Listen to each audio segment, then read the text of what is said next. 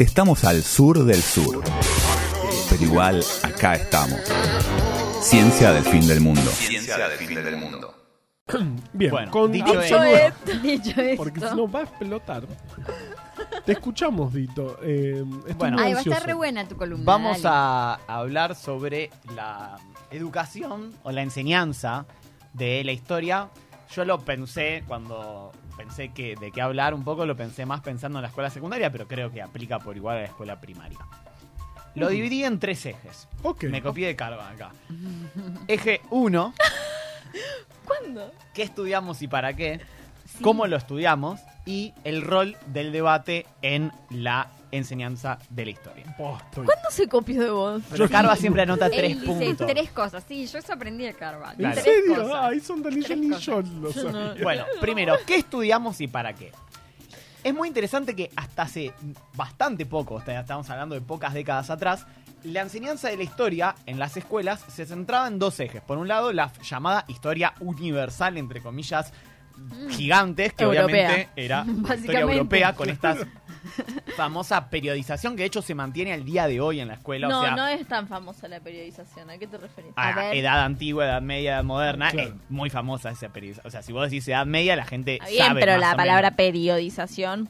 No, bueno, pero lo que es famosa es la periodización, no la palabra Pero, pero periodización. decís, es la famosa periodización y no decís qué es. Pero la estoy diciendo. Bueno, porque te lo pregunté. Sí, pero yo te lo estoy diciendo. Bueno, dale. La parte de No se debate. Esta era la parte de debates. Bueno, eh, entonces, Monsanto no nos va a dar esta, las, esta, esta historia universal que de hecho al día de hoy en el secundario, primer año es eh, hominización, prehistoria, parte de historia antigua, segundo año es eh, terminás con la historia antigua, historia medieval, historia moderna, tercero es eh, contemporánea y ahí arrancás con Argentina, en quinto se retoma contemporánea. Che, y, y acá, Ah, Con mira. lo cual- pero, y, y- y América. No, América se ve también en el medio Ajá. según lo temporal. Ajá. No importa.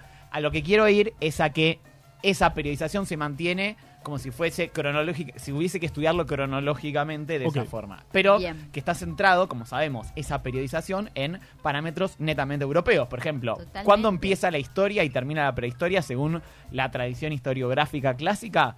Cuando aparece la escritura. Está bien, es, es bárbaro. La ¿En escritura dónde? es súper importante. Aparece en eh, lugares como, bueno, la Mesopotamia, Egipto, em, China, Asia, o sea, lo que sería Eurasia. Pero en América, la escritura, no los lenguajes, aparecen recién con la conquista de América, cuando las comunidades americanas adoptan los caracteres latinos. Entonces, por ejemplo, el nahuatl o el quechua pasan a escribirse con caracteres latinos. Ahora, habría que ser muy forro para decir que Lo dijo. la historia en América empieza en el cuando- 1530, No, cuando, sos un en el- monstruo. ¿entiende? Entonces, ya había habido dos genocidios del, de los- del- O sea, di- quiero decir que claramente esos parámetros que están Mm. centrados en la cultura europea sirven de poco. O cuándo cambia la edad antigua a la edad media, cuando cae el Imperio Romano de Occidente. ¿Qué verga importa eso en el resto del mundo? no? Señor. Si bien Verga. no significa que no sea un, Un eh, evento importante. un evento importante, obviamente. Eh, y lo otro que se estudiaba, además de esta historia universal, es la historia argentina. Pero es muy interesante que la historia argentina, hasta hace poco tiempo, se estudiaba solamente la historia argentina del siglo XIX y apenas un poquito más. ¿Por qué? Porque el rol de la enseñanza de la historia, cuando se institucionaliza en los regímenes escolares, era el de construir un sentir nacional. Es decir, sobre todo, entonces el siglo XIX, que es la- el famoso proceso de conformación de la nación, que va de mayo, el famoso de mayo a caseros. ¡Qué horror! De mayo a ¡Qué caseros, dolor! Claro. es el proceso que se estudiaba en las escuelas como el proceso de conformación de eh, la Argentina y no era recomendable continuar el estudio posterior a eso porque el tiempo pa- pasado muy cercano se consideraba que no había sucedido lo suf- el suficientemente El tiempo necesario para, para- poder verlo con alguna. eh, con objetividad. Claro. con perspectiva y además por un claro miedo a entrar en, En polémicas, en polémicas, ¿no? Claro, Eso cara de está verga, claro. puse, lo- claro, para el 3 de febrero de 1953, Chau. eh, 1852, es- está todo bien. Ay, por Ahora, favor. también es interesante pensar que había una idea que hoy, digamos, muchos docentes y muchos eh, programas educativos siguen teniendo, que es eh, que es necesario saber ciertos elementos de la historia como elementos de la cultura general Sí. o elementos, digamos, de conocimiento básico. Y acá hay una cosa que a veces me genera un poco de duda, porque es verdad que como que está bueno que Mm. las personas sepan mínimamente algunos conceptos generales de nuestra historia, ¿no? Quiero decir, está bueno saber que hubo dictaduras, está bueno saber lo que ocurrió, está bueno saber que existió un movimiento político que se llamó peronismo y que sigue existiendo al día de hoy, está bueno conocer, digamos, qué fue eh, el Partido Autonomista Nacional y todo el, el gobierno de Roca y los gobiernos conservadores, pero es probable que no sea muy útil que ese estudio sea de memoria, porque primero, si se trabaja mucho esas cosas, uno las termina incorporando. Y segundo, que hoy, por suerte, tenemos algo fantástico que se llama Internet, que se viene, ¿eh? Es lo, es lo que se viene. es lo que se viene, Aguado. que te permite en cuestión de segundos averiguar datos históricos. Entonces, por ejemplo, si yo no me acuerdo de- de qué año a qué año fue el gobierno de Perón, puedo utilizar este novedoso elemento conocido como Internet y en cuestión eh, de- in- casi inmediatamente obtener esa información. Wow. Claro. Con lo cual, no sé si es tan necesario, de hecho diría que no es nada Mm. necesario que la gente sepa De memoria. de memoria. De hecho, yo cuando tomo exámenes, lo que es fechas y nombres, les dejo que me pregunten libremente durante el examen. Qué lindo. Ah, no es lo necesario, me parece.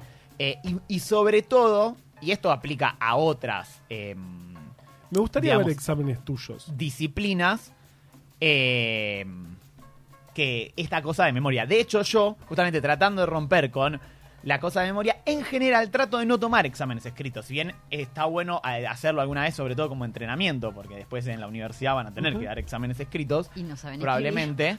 Eh, el examen en Cristo justamente fomenta estudiar o más de memoria o si vos querés tratar de hacer algún tipo de trabajo más reflexivo, probablemente complejo, limitas mucho el tiempo. Claro, y es complejo también para corregir, básicamente. O sea, Eh, sí, bueno, más o menos, pero para puntuar, digamos. Es como, va, no sé, a mí. Acá ya estoy metiendo cuestiones pero personales lo que es mías. difícil es eh, cuando es un, tra- un examen escrito directamente es eh, poder dar el tiempo para procesar la información que nosotros le damos a esos eh, alumnos y alumnas, ¿no? Que es el trabajo que tienen que hacer. El trabajo de la historia no es saber de memoria cosas, sino poder comprender y analizar procesos o investigar y cruzar fuentes, ¿no? Entonces tal vez una hora sea poco tiempo para eso o no, qué sé yo, eso depende de cada uno. Pero lo que sí es interesante es que antes sí cuajaba muy bien la idea del examen escrito Claro. con información de memoria porque el eje, y ahí nos metemos en cómo lo estudiamos, estaba centrado en los Punto famosos grandes personajes y grandes hechos de la historia. ¿Qué significa esto? San Martín y el cruce de los Andes, por ejemplo, ¿no? Que obviamente eso no significa que no sea importante.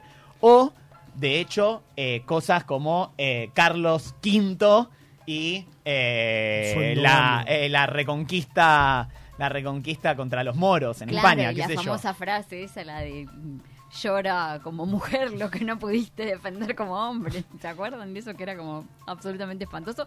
Pero que yo me lo acuerdo, alguien me lo debe haber Wow. enseñado en algún momento. Me acordé de una historieta de, de Felipe también, re- haciendo como una especie de reescritura de, de la conquista de América y que la maestra le pone, no, que está todo mal lo que está poniendo. Bueno, hay un ejemplo Sí. espectacular del cual me gustaría hacer una columna, que es el capítulo de los Simpsons que se llama Lisa la iconoclasta, donde Lisa hace una investigación Ay, histórica sí. muy buena, donde descubre que la figura de Jeremías no es como se planteaba, y la maestra le pone cero, porque, claro, la respuesta estaba puesta, porque el rol de la educación de la historia ahí justamente era generar un sentimiento de patriotismo, que Lisa después lo termina aceptando, y eso es muy interesante Sí. también, pues ella pone por encima la unidad del pueblo, y tal Sí. vez esté bien. También Tal vez esté bien. Sí, yo, yo en, en- en mi, en mi colegio, un compañerito levantó la mano una vez y dijo: eh, Colón no descubrió América. Di- dijo así, y la maestra lo miró y dijo: ¿Y entonces quién la descubrió? No sé. ¡Ay, qué bien! Llegó hasta ahí, ¿viste? ¿Qué sé yo quién la Porque está buenísimo. Y tiene razón Era- igual. Era, un científico. Claro, sí, sí, sí, sí.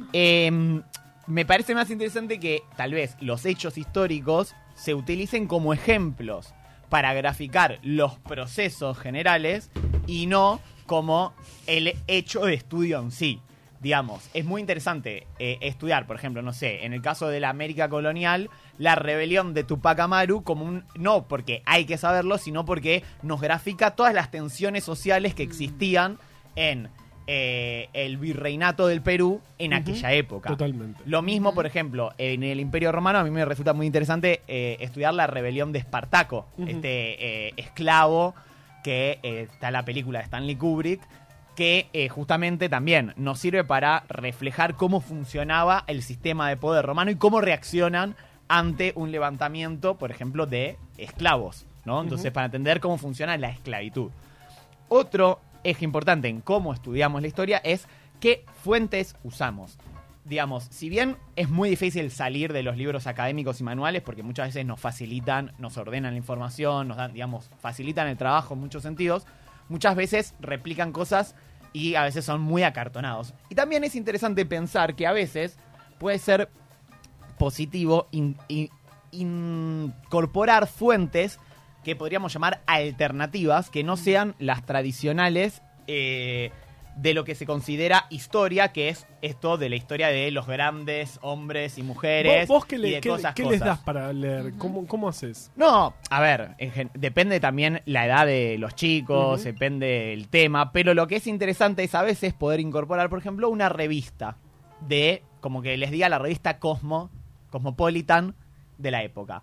¿Por Sí. qué es interesante? Porque eso refleja un montón de cuestiones de la Un sociedad que tal vez son mucho, que interpelan tal vez a más personas en esa época que cuando hablamos de los grandes, las grandes figuras que realmente son menos del 1%. Nosotros Claro, siempre tenemos la, que... La publicidad Claro. de una revista de 1920 capaz es más informativa que... que un archivo oficial del gobierno. Re, re. Eh, eso, bueno, ya hemos hablado sobre las fuentes en, una, en una columna que también está bueno repasar el tema de el- las trampas que tienen las fuentes, ¿no? O sea, una fuente, si está escrita por el mismo gobierno, y todo. seguro va a decir que está todo bien. O sea, tenemos que tener esos cuidados y está bien justamente analizarlo. Pero algo que siempre hay que tener en cuenta es que si nosotros como historia queremos re- recuperar a la sociedad, no solamente a eh, Mm, los claro, reyes, claro. Sí, sí, sí, tenemos sí. que tener en cuenta que más del 99% de la población humana no dejó literalmente ningún registro de su existencia en Eso el mundo. a mí me No es como- destruye. Me destruye el alma. Y probablemente terrible. nosotros estemos en ese 99% Pero no tengo- en un tiempo. Bueno, por ahí, por ahí estás escuchando Excepto esto. el chico que hizo la tapa de la revista con el dibujo Iba- dibujo. Datos. No, no te permito, pero capaz estás escuchando esto. Hay posibilidades, grandes posibilidades de que alguien esté escuchando esto en el año En 3000. 100 años. Hay muy Ah, nosotros- pocas posibilidades de que alguien esté escuchando esto. en el año Para mí 3000. no, hay un tema. fíjate ¿Qué que pasa si se jode? ¿En qué sistema? soporte, Claro, boludo? eso. No, Desenchufan el cable de las toninas. Y chau. Chau, Chau. ciencia del fin del No, mundo. esto queda en No, alguna pero nube, en alguna falopa la- nube es un cable en las toninas, amigo. La nube es un cable No, en las toninas. Pero es que yo vi la peli No esa que todo lo que en algún momento se propala en- por el aire Ay, qué gran palabra propalar. eh, queda ahí en el espacio para siempre. ¿Postal? ¿Póster? Eh, la- No, pues, no, no. Buah. Bueno, eso es una columna. Si alguien está escuchando Eh. esto y nosotros nos morimos hace muchos años. eh, Si estás no escuchando sé. en este momento, en el año 3000, escribinos al Da un 15 golpe. 32, 15. No, qué sé yo, sonreí, busca nuestras Da un tumbas. golpe sobre la mesa. Claro. Bueno, No van a existir. Em, No, ya no se va a va, a usar ser- más. va a haber agua por todos Eh, lados. No, para mí ya no se va a usar más lo de las tumbas. bueno, ¿Qué De la gloria. Las tumbas de la gloria. Estamos reflexionando, es un programa de reflexión. está bien, Claro, pero nos déjenme invi- terminar y Nos reflexionan invitaste tranquilos, ¿está bien? reflexionar y Punto ahora no número nos tres. deja, mira. Bueno, pero hay tiempos para reflexionar. Ay, qué- Mirá, el profesor liberal. El profesor liberal. Nunca me digas liberal. Bueno. A ver, em, Entonces, pará, tu Espera. primer punto, ¿cuál era? espera, eh, Hacemos un dentro de repaso. cómo lo estudiamos, Sí, que es ¿cómo? el- cómo lo- antes habíamos discutido qué estudiamos y para qué. ¿Cómo? Ahora estamos discutiendo cómo lo estudiamos. Sí. Otra cosa que me parece interesante sumar a este debate es, por ejemplo, en la historia argentina, nos sirve mucho, realmente en cualquier historia, pero en la historia argentina es muy calcado, cuando que es pensarla sabiendo que siempre la historia se lee desde el presente. Es decir, cuando nosotros estamos discutiendo algo, un hecho del pasado, en general, no lo estamos discutiendo, digamos, en abstracto, sino que en ese hecho del pasado se nos juegan cosas que tienen que ver Como con el- nuestro presente. Como los que dicen que Friends es gordofóbica y transfóbica. Viste que hay gente, le preguntas a un pibe de 20 años Mm. hoy qué le parece Friends, Claro. si le causa gracia o no, y dice que es una serie transfóbica, gordofóbica, machista, eh, no sé qué, y la la la, y es como, bueno, ok, sí, en 2023 quizás no sería esta serie. Pero, Bueno, claro, hoy por ejemplo una chica en el colegio me dijo que eh, San Martín era pedófilo. Claro. Y es súper interesante ese debate. es Está un bueno como debate digo, no lo dijo mal igual, o sea, me Mm. parece interesante como debate. Mm. Pero también está bueno tener en cuenta que cuando hablamos de la historia argentina, en general, la misma discusión política hoy en día está alrededor de hechos de la historia. Todo el tiempo se está discutiendo, Mm. digamos, qué pasó en la década del 90, cómo fue, por ejemplo, el peronismo. Cuando se habla de 70 años de peronismo. Digo, quiero decir que es algo que está muy vivo. Éramos potencia mundial y ahora Uy, no. sí, y hay un montón de cuestiones que están en el día a día, o sea, no, no son cosas que se acaban en el pasado. Paradójicamente, quienes repiten estas frases en general son los que menos quieren discutirlas. Y ahí entramos en el tercer punto, Punto número 3. que es el rol del debate en la historia. ¿Qué van a decir estas personas que yo los llamo liberales positivistas sobre Caretas. el debate sobre, por ejemplo, esta idea de que Argentina era potencia mundial, o de los 70 años de peronismo, o sobre eh, la distribución de la riqueza a lo largo de la historia argentina, o diferentes eventos que han sucedido. Van a decir que eso es adoctrinamiento y que existe, y esto es el pilar del liberalismo, ¿no? El pilar del liberalismo y el positivismo es pensar que existe la objetividad y que existe totalmente. la verdad. En el caso de la historia, significa que existe una verdad. De hecho, el Una fundador verdad. de la escuela liberal, si bien era romántico, pero de alguna forma eh, dio las bases eh, occidentales de la historia liberal, Ranke dice estudiar los hechos tal cual ocurrieron. Es Ah, decir, como que existen las cosas en abstracto, Mm. eh, en sí. Bueno, El- para eso está chequeado para decir qué cosa es real y qué no. Y entonces, chequeado. según estos eh, estas personas, el problema del de, el debate político alrededor de los hechos de la historia sería que estamos tratando de alterar la visión objetiva de la historia. Digamos, por un lado, algunos simplemente dicen como que ya es verdad eso. Y por otro lado, está el debate de que es político y estás adoctrinando dando esa discusión. ¿Cuál es el problema? Que la visión, que, que el relato hegemónico que existe está recontra más que cargado de ideología. Digo, esto que Carva decía en la introducción del programa, que es que eh, su profesor le dijo el primer día de clases, Rosas era malo. Listo, Malo. chau, se acabó el debate. acabó, era Claro, monstruo. tal cual. Eh, ¿Se entiende? Están los buenos y están los malos, o no, pero pasó esto así, pasó esto así, y digamos, discutirlo es malo porque se trata de cambiar la historia y porque se trata de bajar una línea política. Fíjense que siempre los liberales, eso ocurre también en la economía, eh, cuando ellos discuten es ciencia, cuando nosotros discutimos es, ideología. es ideología, Sí. digamos. Entonces es una, es una trampa complicada. Siempre ganan, digamos, Claro. con cómo ellos plantean la, la discusión. De hecho, creo que fue el año pasado o el anterior, no me acuerdo bien, una profesora que eh, salió en las noticias porque discutía sobre el gobierno de Macri con algunos de sus alumnos. Un poco subida, digamos, un poco enojada ella, Ah, pero sí, nada para mí demasiado grave. Eh, y un alumno decidió filmarla. Horrible, y eso es Sí, otro debate que. Otro debate. Tremendo. Pero lo peor no es que el alumno la haya filmado, sino la repercusión que tuvo en los medios, donde justamente, digamos, se veía que decía que una profesora estaba adoctrinando, Adoctrinando. así, a secas. Digamos, no es que estaban debatiendo. También ahí hay una idea de subestimación Total. absoluta de los Como que el alumnos. pibe no puede pensar por sí mismo y vos le, va- eh, le vas a llenar la cabeza con todo lo que le digas en el... Y aparte, eso no aplica en general a los profesores liberales, justamente. Digo, Yo tenía un millón de profesores antiperonistas y en el colegio no les decían nada. Ahora, el profesor que era peronista le decían, ah, está adoctrinando. O sea, que como que me vienen diciendo que Rosas es un monstruo que desde que es nací. malvado, no, no me están adoctrinando para Entonces, está bueno. De hecho, eh, eh, pasaron cosas, ¿sabes? Como que el pibe, el que la filmó después en TN públicamente, dijo eh, que igual le sirvió para discutir y Mm. aprender y lo cortaron. de TN. O sea, Ah, le cortaron, sí, le cortaron el micrófono. ¿Por qué? Porque eh, no, no cuajaba con la idea que querían vender de que, Adoctrinamiento. de que eso era malo y que llamaba a la reflexión a los chicos, siendo que me imagino que todos estamos de acuerdo con que reflexionar y debatir es algo bueno. Sí. Si siempre hablan del diálogo, de cam- intercambiar Hablar ideas, ¿viste? Claro. Bueno, pero eso también es ahí lo de los Simpsons, la alarma de pensamiento independiente. Claro. Entonces está bueno pensar como último punto, dentro del punto 3, no te Punto preocupes, número 3.2. 3.b. hasta dónde tiene que llegar, digamos, ese debate, el rol del docente, hasta dónde tiene que llegar, ¿no? Digamos, si los docentes podemos dar totalmente nuestra opinión, tenemos que moderar las opiniones, tenemos que hacer preguntas eh, hacia todos los sentidos. eh, Igual los pibes repreguntan. Yo me, o sea, nada que ver, pero yo daba biología en segundo año de la secundaria en un colegio religioso y todos los años, todos los chicos, en algún momento, en un recreo, en algún lado que me encontraban, me preguntaban, ¿vos crees en Dios? Mm, Te lo preguntaban de frente en la cara.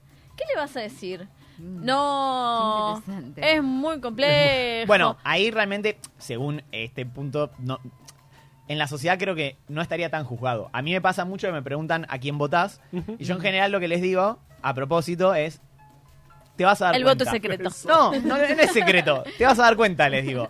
Y, digamos, Excelente, porque además le decís, si pre- me prestás va, atención. Claro, porque también invita a Y le que pre- y, y le dice traten todo de al leer entre parcial. líneas, digamos, ¿no?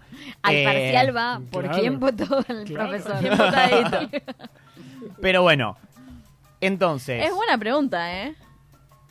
Es buena pregunta. Es buena pregunta, Y buena respuesta ya vas a A mí me interesa eh, saber a quién vota la gente, además. No, no, no, digo, es buena pregunta de parcial. De parcial. Tipo, Ah. ¿A quién eh, votó claro, a- profesor? A ver si te argumente, diste cuenta o no. argumente por qué. Claro, aunque esté mal, si está bien argumentado, Claro. Ahí va conciencia del fin del mundo entre vos y yo.